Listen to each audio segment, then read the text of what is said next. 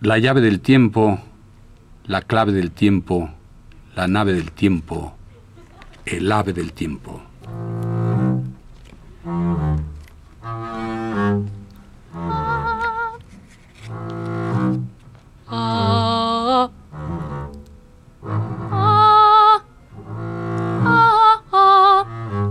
París se ha quedado sin Julio.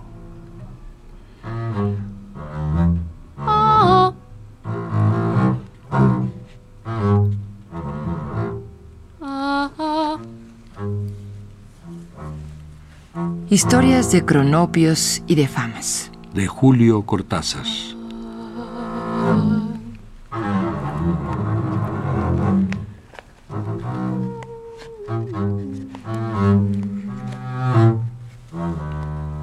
Manual de instrucciones.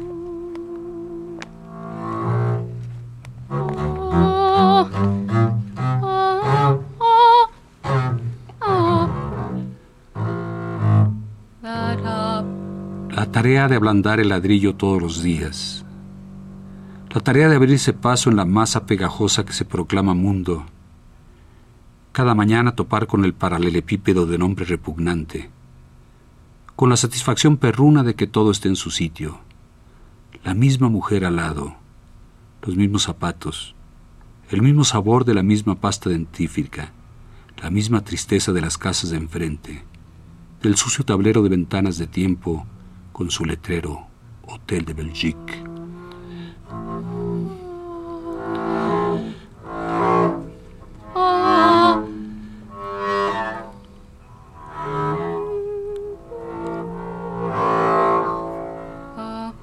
Meter la cabeza como un toro desganado contra la masa transparente, en cuyo centro tomamos café con leche, y abrimos el diario para saber lo que ocurrió en cualquiera de los rincones de ladrillo de cristal. Negarse a que el acto delicado de girar el picaporte, ese acto por el cual todo podría transformarse, se cumpla con la fría eficacia de un reflejo cotidiano. Hasta luego, querida.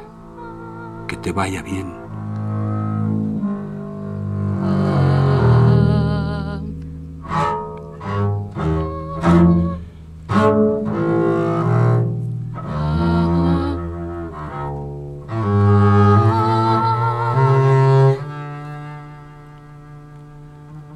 Apretar una cucharita entre los dedos y sentir su latido de metal, su advertencia sospechosa. ¿Cómo duele negar una cucharita, negar una puerta, negar todo lo que el hábito lame hasta darle suavidad satisfactoria? Tanto más simple aceptar la fácil solicitud de la cuchara, emplearla para revolver el café.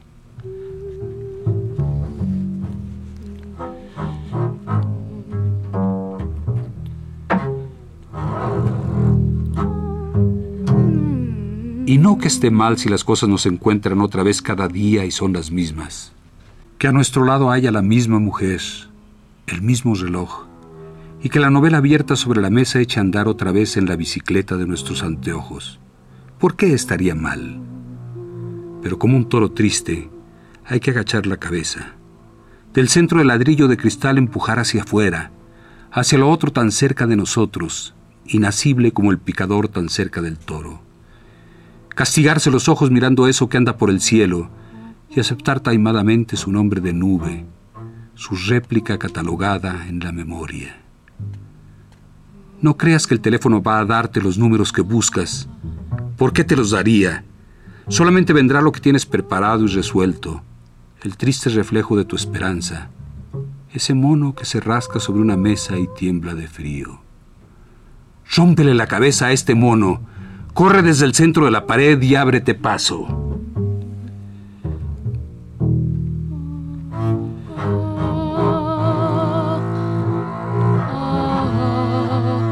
Oh, cómo cantan en el piso de arriba.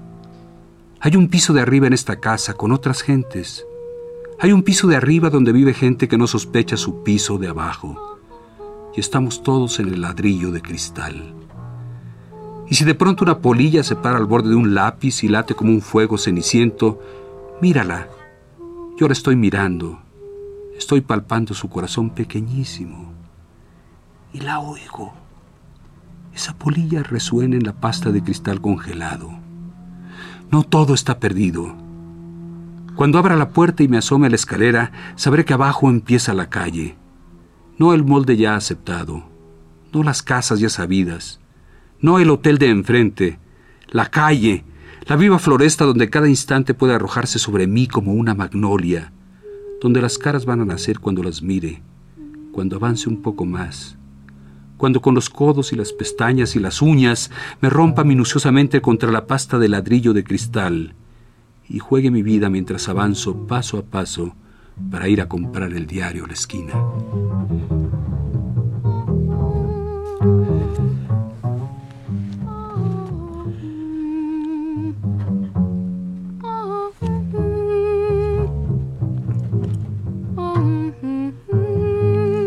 Instrucciones para llorar.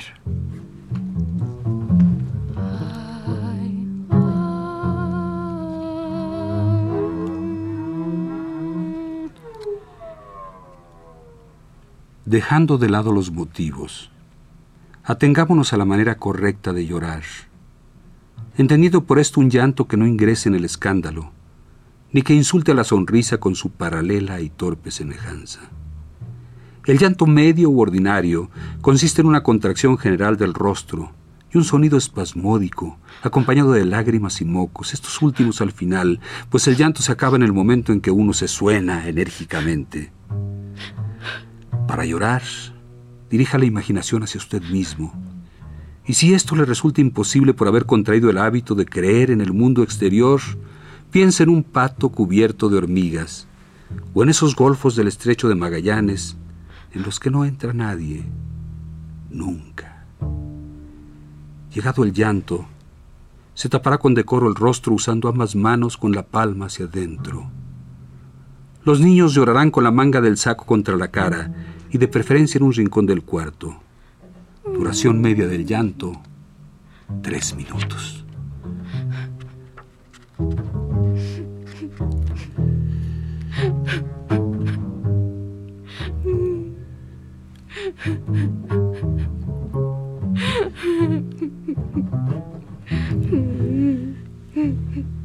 Instrucciones, ejemplos sobre la forma de tener miedo.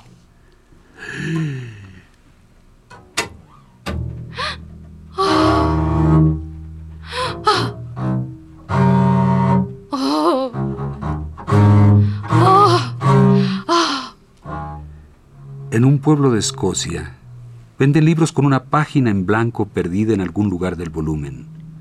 Si un lector desemboca en esa página a dar las 3 de la tarde, muere.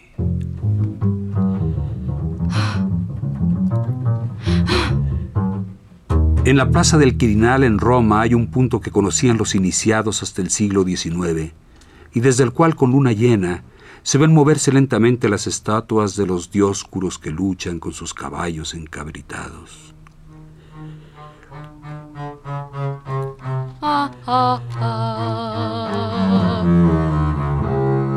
En Amalfi, al terminar la zona costanera, hay un malecón que entra en el mar y la noche.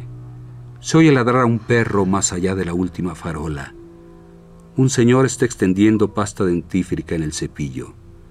De pronto ve acostada de espaldas una diminuta imagen de mujer, de coral o quizá de miga de pan pintada.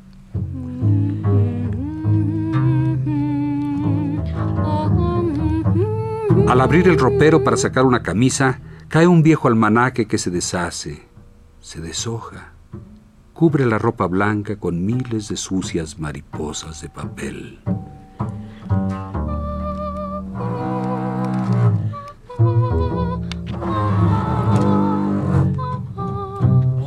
Se sabe de un viajante de comercio a quien le empezó a doler la muñeca izquierda justamente debajo del reloj pulsera al arrancarse el reloj, saltó la sangre. La herida mostraba la huella de unos dientes muy finos.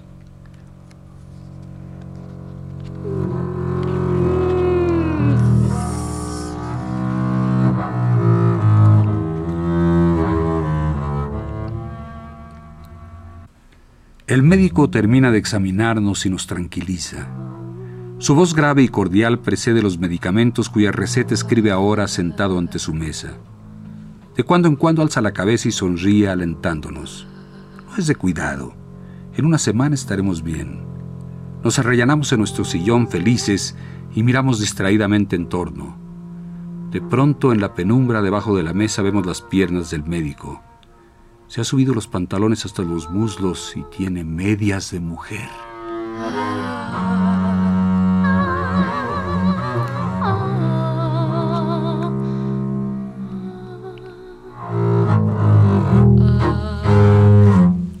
Instrucciones para entender tres pinturas famosas. El amor sagrado y el amor profano, por Tiziano.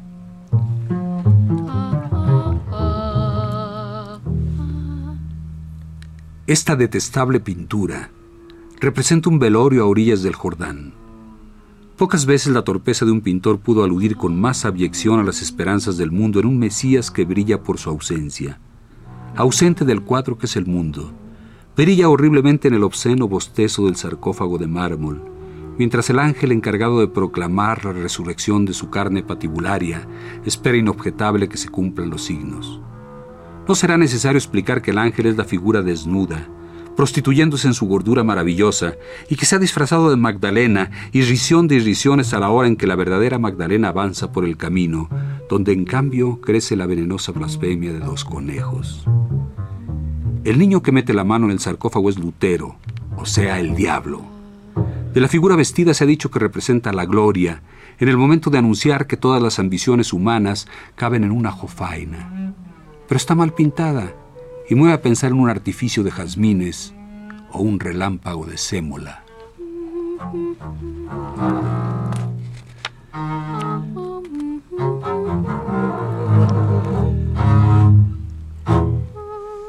La Dama del Unicornio, por Rafael.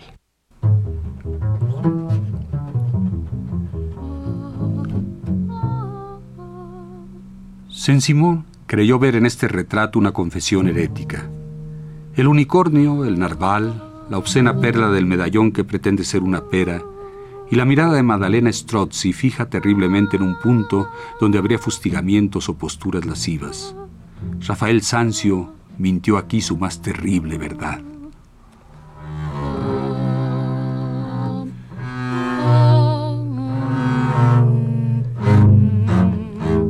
El intenso color verde de la cara del personaje se atribuyó mucho tiempo a la gangrena o al solsticio de primavera. El unicornio animal fálico la habría contaminado. En su cuerpo duermen los pecados del mundo.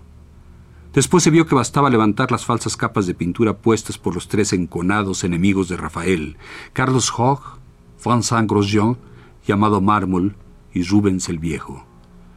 La primera capa era verde, la segunda verde, la tercera blanca.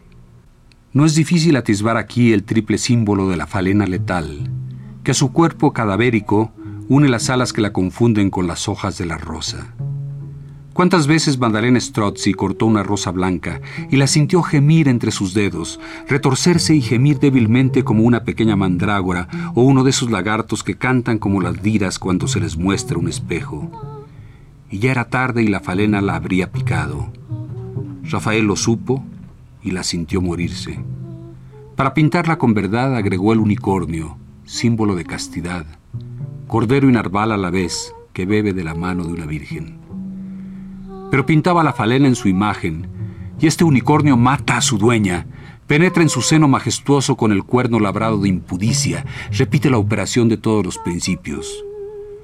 Lo que esta mujer sostiene en sus manos es la copa misteriosa de la que hemos bebido sin saber, la sed que hemos calmado por otras bocas, el vino rojo y lechoso de donde salen las estrellas, los gusanos y las estaciones ferroviarias.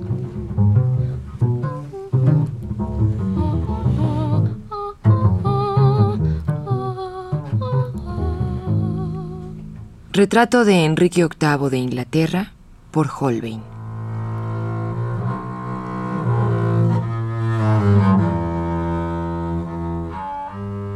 Se ha querido ver en este cuadro una cacería de elefantes, un mapa de Rusia, la constelación de la Lira, el retrato de un papa disfrazado de Enrique VIII, una tormenta en el mar de los Sargazos, o ese pólipo dorado que crece en las latitudes de Java y que bajo la influencia del limón estornuda levemente y sucumbe con un pequeño suplido. Cada una de estas interpretaciones es exacta, atendiendo a la configuración general de la pintura, tanto si se la mira en el orden en que está colgada como cabeza abajo o de costado. Las diferencias son reductibles a detalles. Queda el centro que es oro, el número 7, la ostra observable en las partes sombrero cordón, con la perla cabeza, centro irradiante de las perlas del traje o país central, y el grito general, absolutamente verde, que brota del conjunto. Hágase la sencilla experiencia de ir a Roma y apoyar la mano sobre el corazón del rey y se comprenderá la génesis del mar. Menos difícil aún es acercarle una vela encendida a la altura de los ojos. Entonces se verá que eso no es una cara y que la luna enseguecida de simultaneidad corre por un fondo de ruedecillas y cojinetes transparentes, decapitada en el recuerdo de las agiografías. No yerra aquel que ve en esta petrificación tempestuosa un combate de leopardos, pero también hay lentas dagas de marfil, pajes que se consumen de tedio en largas galerías, y un diálogo sinuoso entre la lepra y las alabardas. El reino del hombre es una página de historial, pero él no lo sabe y juega displicente con guantes y cervatillos. Este hombre que te mira vuelve del infierno. Aléjate del cuadro y lo verás sonreír poco a poco, porque está hueco, está relleno de aire. Atrás lo sostienen unas manos secas, como una figura de barajas cuando se empieza a levantar el castillo y todo tiembla. Y su moraleja es así. No hay tercera dimensión. La tierra es plana. El hombre repta. Aleluya. Quizás sea el diablo quien dice estas cosas. Y quizá tú las crees porque te las dice un rey.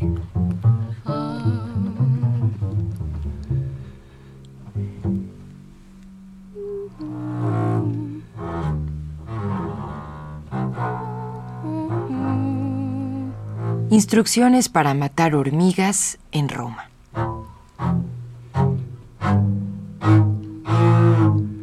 Las hormigas se comerán a Roma, está dicho. Entre las lajas andan, Loba, qué carrera de piedras preciosas te secciona la garganta. Por algún lado salen las aguas de las fuentes, las pizarras vivas, los camafeos temblorosos que en plena noche mascullan la historia, las dinastías y las conmemoraciones. Habría que encontrar el corazón que hace latir las fuentes para precaverlo de las hormigas y organizar en esta ciudad de sangre crecida, de cornucopias erizadas como manos de ciego, un rito de salvación para que el futuro se lime los dientes en los montes, se arrastre manso y sin fuerza, completamente sin hormigas. Primero buscaremos la orientación de las fuentes, lo cual es fácil, porque en los mapas de colores, en las plantas monumentales, las fuentes tienen también surtidores y cascadas color celeste. Solamente hay que buscarlas bien y envolverlas en un recinto de lápiz azul, no de rojo, pues un buen mapa de Roma es rojo como Roma.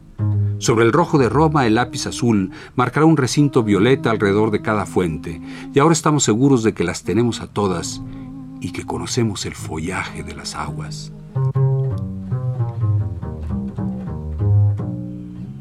Más difícil, más recogido y sigiloso, es el menester de horadar la piedra opaca bajo la cual serpentean las venas de mercurio, entender a fuerza de paciencia la cifra de cada fuente, guardar en noches de luna penetrante una vigilia enamorada junto a los vasos imperiales, hasta que de tanto susurro verde, de tanto gorgotear como de flores, vayan haciendo las direcciones, las confluencias, las otras calles, las vivas, y sin dormir seguirlas, con varas de avellano en forma de horqueta, de triángulo, con dos varillas en cada mano, con una sola sostenida entre los dedos flojos, pero todo esto invisible a los carabineros y a la población amablemente recelosa.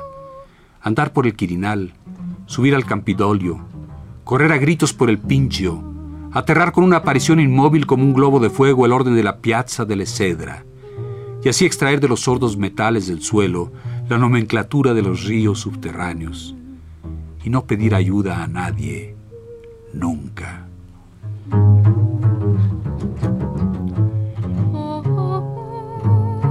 Después irá viendo cómo en esta mano de mármol desollado las venas vagan armoniosas, por placer de aguas, por artificio de juego, hasta poco a poco acercarse, confluir, enlazarse, crecer arterias, derramarse duras en la plaza central donde palpita el tambor de vidrio líquido, la raíz de copas pálidas, el caballo profundo. Y ya sabremos dónde está, en qué napa de bóvedas calcáreas, entre menudos esqueletos de lemur, bate su tiempo el corazón del agua. Costará saberlo, pero se sabrá.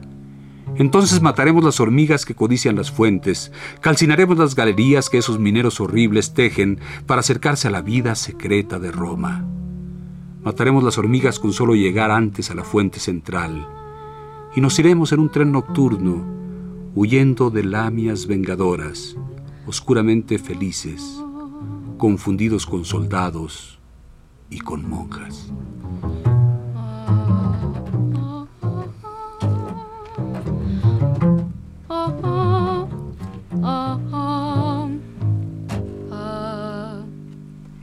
Instrucciones para subir una escalera.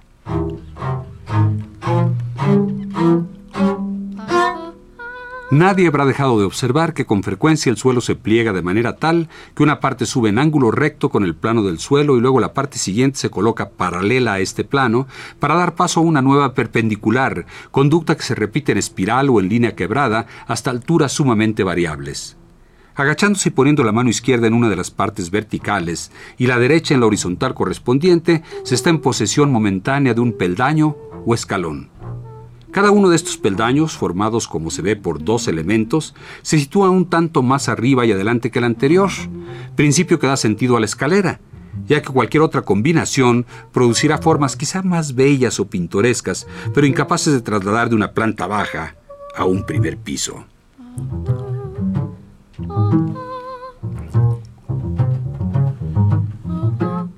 Las escaleras se suben de frente, pues hacia atrás o de costado resultan particularmente incómodas. La actitud natural consiste en mantenerse de pie, los brazos colgando sin esfuerzo, la cabeza erguida aunque no tanto que los ojos dejen de ver los peldaños inmediatamente superiores al que se pisa, y respirando lenta y regularmente. Para subir una escalera se comienza por levantar esa parte del cuerpo situada a la derecha abajo, envuelta casi siempre en cuero o gamuza y que salvo excepciones cabe exactamente en el escalón. Puesta en el primer peldaño dicha parte, que para abreviar llamaremos pie, se recoge la parte equivalente de la izquierda, también llamada pie, pero que no ha de confundirse con el pie antes citado. Y llevándola a la altura del pie se le hace seguir hasta colocarla en el segundo peldaño, con lo cual en este descansará el pie, y en el primero descansará el pie. Los primeros peldaños son siempre los más difíciles hasta adquirir la coordinación necesaria. La coincidencia de nombre entre el pie y el pie hace difícil la explicación. Cuídese especialmente de no levantar al mismo tiempo el pie y el pie. Llegando en esta forma al segundo peldaño, basta repetir alternadamente los movimientos hasta encontrarse con el final de la escalera. Se sale de ella fácilmente, con un ligero golpe de talón que la fija en su sitio, del que no se moverá hasta el momento del descenso.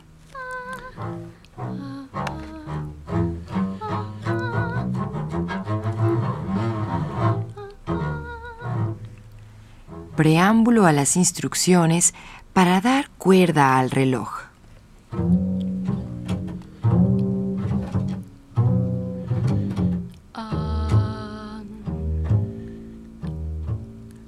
Piensa en esto. Cuando te regalan un reloj, te regalan un pequeño infierno florido, una cadena de rosas, un calabozo de aire. No te dan solamente el reloj, que los cumplas muy felices y esperamos que te dure porque es de buena marca, suizo con áncora de rubíes. No te regalan solamente ese menudo picapedrero que te atarás a la muñeca y pasearás contigo. Te regalan, no lo saben, lo terrible es que no lo saben te regalan un nuevo pedazo frágil y precario de ti mismo, algo que es tuyo pero no es tu cuerpo, que hay que atar a tu cuerpo con su correa como un bracito desesperado colgándose de tu muñeca. Te regalan la necesidad de darle cuerda todos los días, la obligación de darle cuerda para que siga siendo un reloj. Te regalan la obsesión de atender a la hora exacta en las vitrinas de las joyerías, en el anuncio por la radio, en el servicio telefónico. Te regalan el miedo de perderlo, de que te lo roben, de que se te caiga al suelo y se rompa. Te regalan su marca y la seguridad de que es una marca mejor que las otras. Te regalan la tendencia a comparar tu reloj con los demás relojes. No te regalan un reloj, tú eres el regalado. A ti te ofrecen para el cumpleaños del reloj.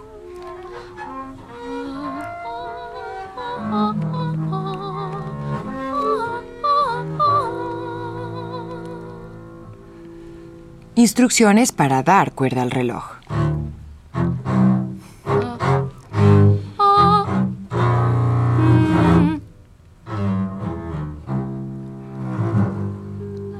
Allá en el fondo está la muerte, pero no tenga miedo.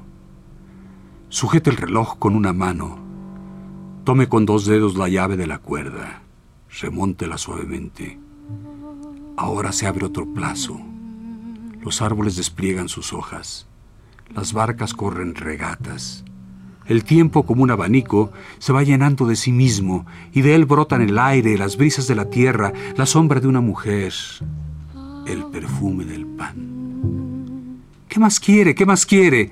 Átelo pronto a su muñeca, déjelo latir en libertad, imítelo anhelante. El miedo herrumbra las áncoras.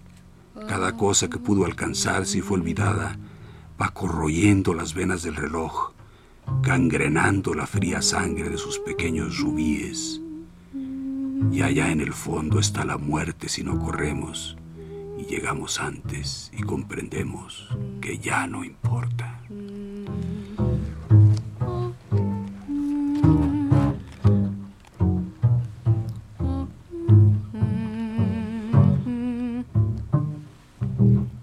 Historias de cronopios y de famas, de Julio Cortázar.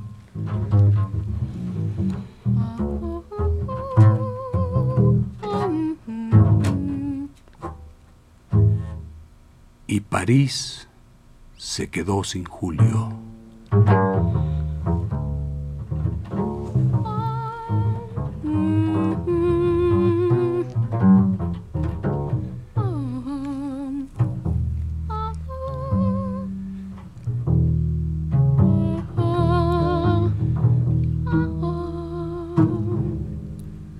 Voces Rita Abreu y Juan López Moctezuma.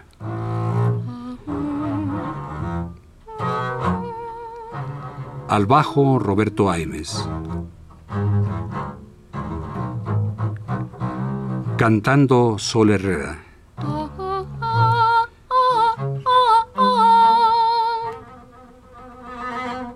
Producción y dirección Juan López Moctezuma. En los controles técnicos, José Luis Aguilar.